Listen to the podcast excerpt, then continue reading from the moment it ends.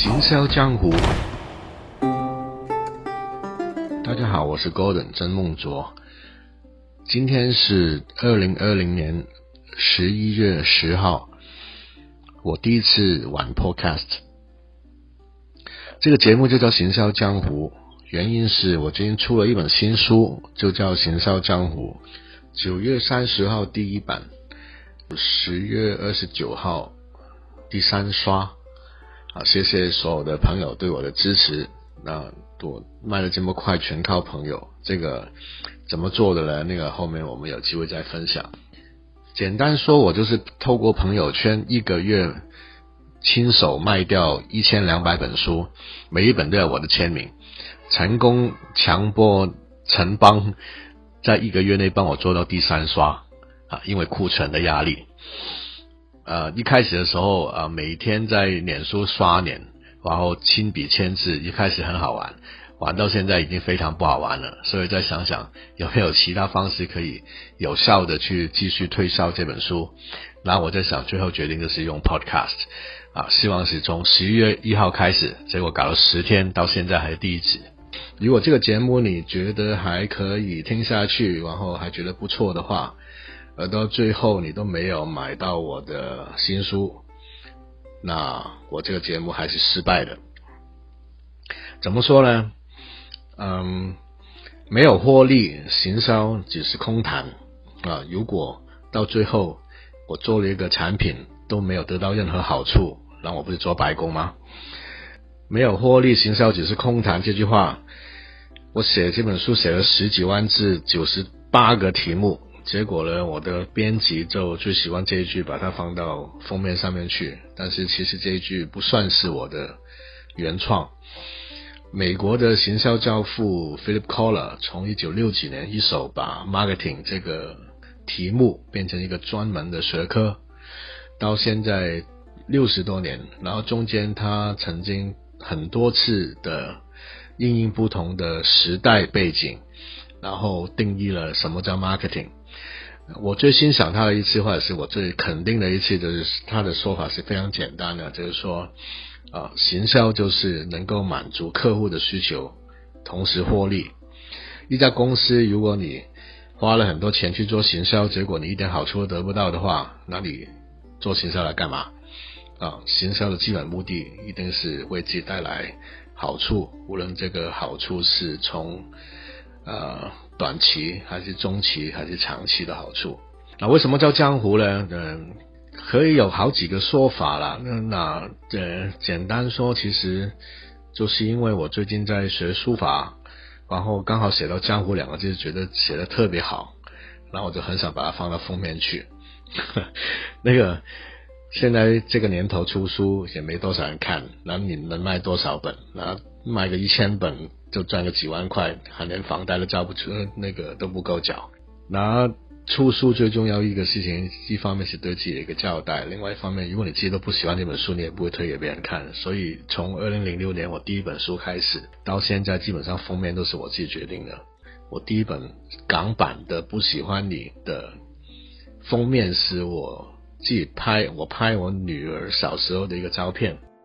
然后苹果滋味是我好朋友辉哥帮我做的封面合成图片，然后无眠之夜是另外一个好朋友出生仪的摄影作品，到 Cat Love 是我另外一个摄影作者文教授呃文家杰的作品，哇这个行销江湖我放自己的书法应该不过分吧？当然有一个更好的一个说法是讲江湖的东西就是不是讲学院的东西，江湖的东西就是现实。市场里面我们遇到的所有的问题，或者是的所谓的实战，什么叫实战呢？就是的，我也算是从香港中文大学的工商管理科学院毕业了，然后我学的是正统的美国的行销理论，结果呢，我出到社会的时候做事，发觉的所有东西都不是那么一回事。我们去在呃，我们念书的时候，基本上学院只会告诉你呃经典的成功案例，而这个经典的成功案例可能是三年前的案例了，因为三年他成功了三年，被所有的学者认同，才会放到教科书里面去嘛。然后但是呢，我们出到社会的时候就会发觉，哎，现实的市场是每天都在变的，而且你发觉。没有没有那么这个，你的你上班的公司，你不要想太多了。你你公司怎么会是一个？你不会是一个经典的成功公司？里面有无数多的缺点。我记得最简，我第一份工作的时候是做 China Trade，就叫做中国贸易的。那时候很厉害，那个一九九九零年的时候，中文大学就开了一个科目叫中国贸易。然后从一九九十年去上个世纪九十年代到现在二零二零年三十年，每一年中国贸易的数字啊都是在成长的。所以如果你念到这一课，不是刚好吗？结果九三年出来做工作的时候，我们面对着中国贸易，同时间我就发觉，哎，我在学校里面从来没有人教过我怎么去逃漏税，啊，也没有人教过我怎么去给回扣。千万不要误会。行销江湖不是要介绍你怎么去做些旁门左道的东西，但是呃，行销江湖会告诉你不要忽略市场上面正面跟负面的各种的行为，因为它会影响到整个市场的运作。随便调个数字，一九九零年的中国市场总出入口贸易数字是一千一百五十四亿美元，到二零一九年的时候。中国市场的进出口贸易数据是四点七七万亿美元，三十年成长了四十亿倍多。在一个这么庞大的一个市场的需求之下，其实全世界都来找你做生意。那全世界都来抢同一笔生意的时候，你要给哪一哪一个呢？法律的精神是让交易公平，让每个人有平等的机会，但是。当法律有时候还没到能够管到那么严的时候，或者是管得那么到位的时候，自然就很多人会用，还是会用正途的途径，也有很多人用非法的途径。重点是你身处在这样的一个环境当中，你会做什么选择？你会干还是不干？你要不要成功？很多人就这样干了，然后也成功了，只是在过去十年，中国政府全面打贪，啊，他们就赔了本来的成功。也甚至赔了自己的人生啊！我那时候我就选择失败了，我是直接转行，因为我每天看见我老板这样干，我是心惊胆心惊胆跳。然后我再去跟自己说，老板赚钱就算了，我才领他一个月几千块当个当个工作人员。如果我因为这样子被被抓了或者怎么样的话，我不是很吃亏吧？那如果我不是当时被抓了，我是现在被抓了，然后。告我三十年前当小弟的时候有参与过贪污事件的话，那我就不是吃亏而已，我是很冤枉。这也就牵涉到另外一个概念。呃，我记得我小时候我念中国历史的时候，啊，念到战国时代有一个很成功的商人叫吕不韦，啊，他发现了有个在赵国的人质叫子楚，然后他觉得那个人如果我把他投资下去是奇货可居。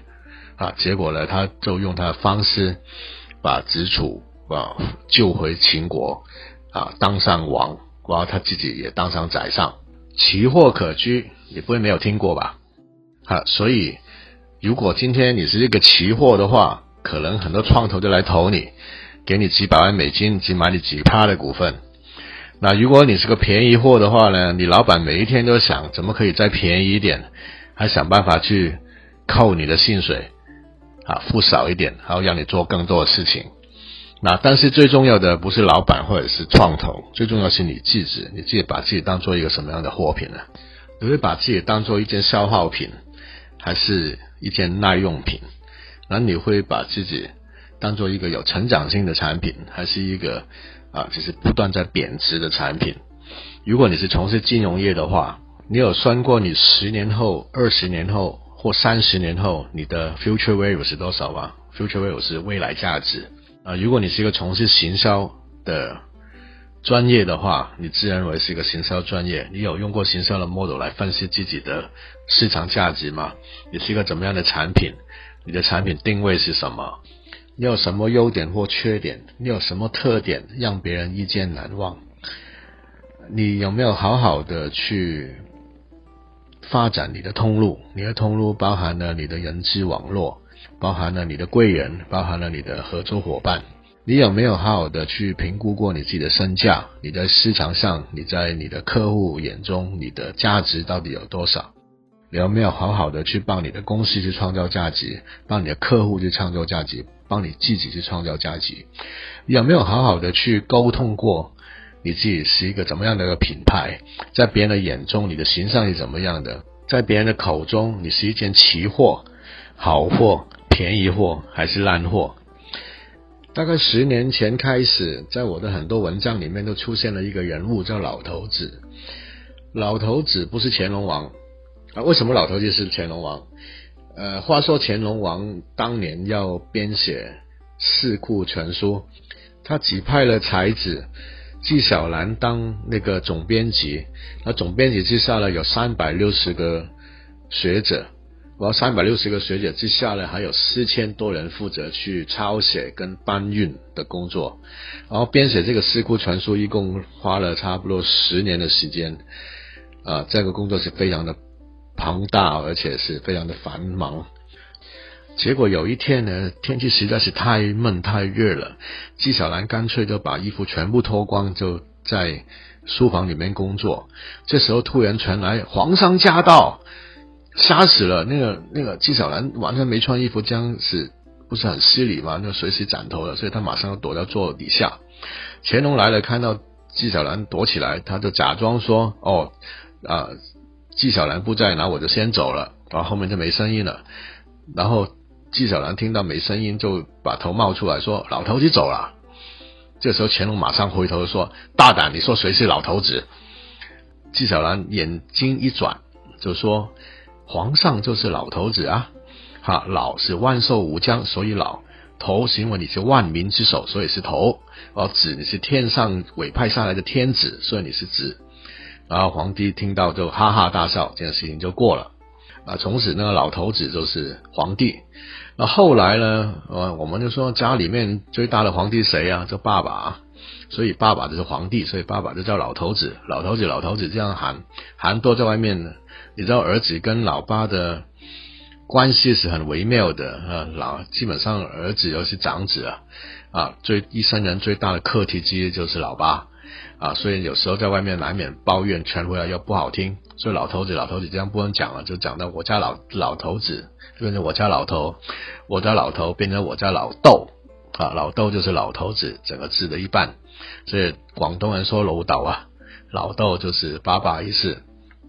我的书里面的老头子就是我爸，我爸是个教书先生，他从二十四岁开始研究所毕业之后，在大学里面教中文，一教教了三十五年，到最后就大呃退休，六十岁安全退休。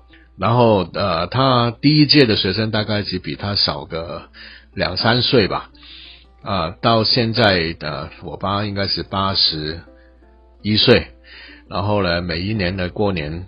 啊，都有一些啊，五十几岁的老头，六十几岁的老头、老太太，七十岁、七十几岁老头、老太太啊，跟他第一届学生啊，我爸最喜欢就讲，他第一届学生到现在还来拜年，说他当年教的书很有意思、很有用，然后呢，他们用他的所教的方法再来教他们自己的学生，也非常的有用。那这样子的话，我爸就爽不爽？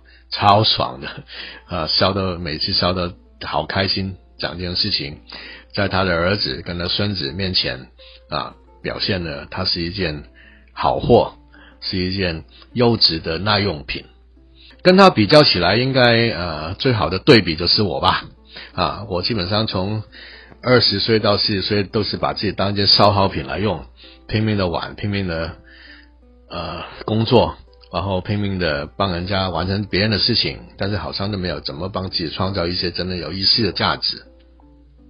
然后有些朋友也是啊，青春烧光了之后，就变成一个变回一个平凡人，然后呢，每天贬值贬值贬值，这样一路到老，从一件非常好的期货变成好货，好货变成便宜货，便宜货变成烂货。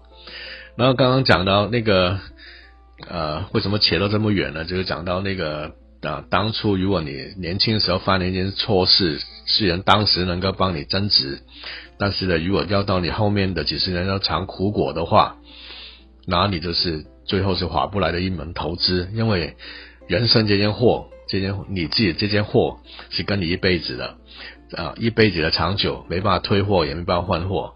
那这件货的价值取决于你怎么去计划，怎么去执行，最后达到它的永久的到最后的价值。所以，如果你要真的去搞行销的话，你第一件要处理的产品应该是你自己。你要好怎么样去规划你自己，让它变成是最后都是一个价值不凡的一个产品。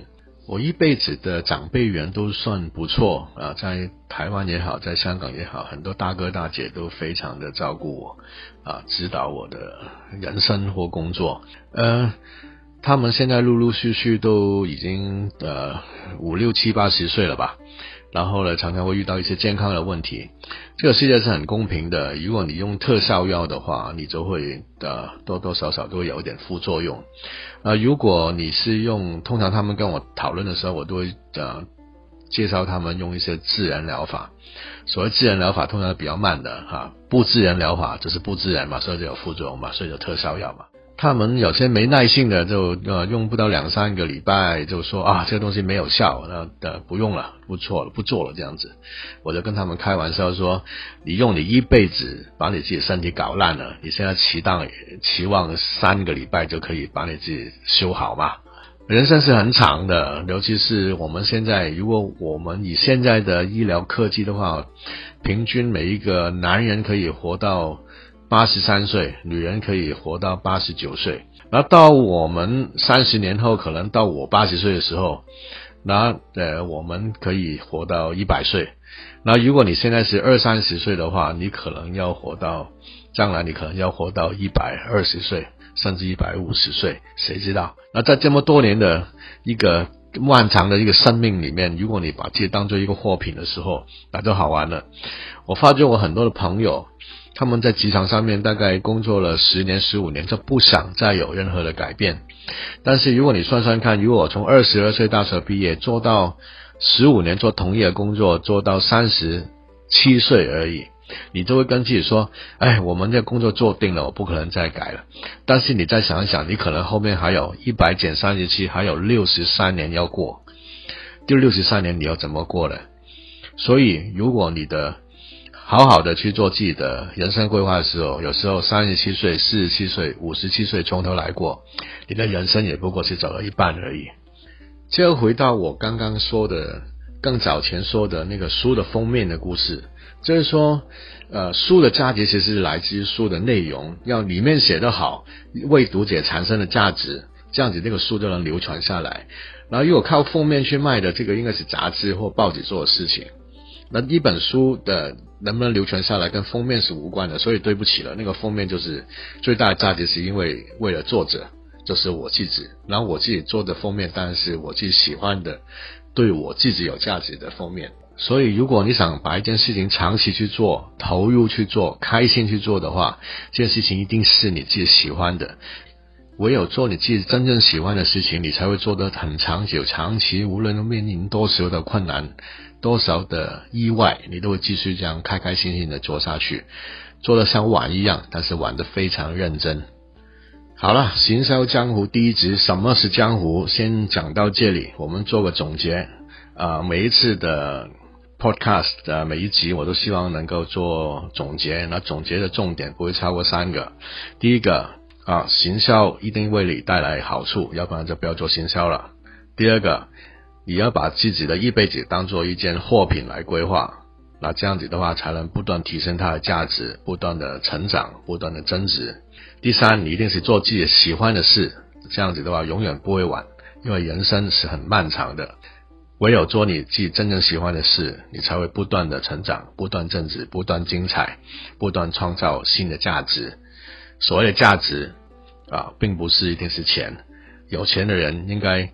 懂得我在讲什么。如果你现在没有钱的话，过了一阵子，到你差不多年纪大的时候，你也会知道我在讲什么。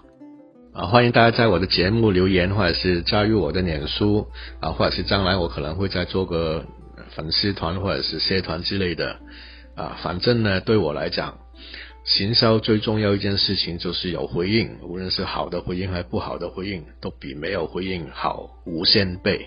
啊，什么数字除以零都是无限倍啊，无论是正的还是负的，有回应，我就知道怎么去进步嘛，不是吗？好，谢谢大家，我们江湖再见，拜拜。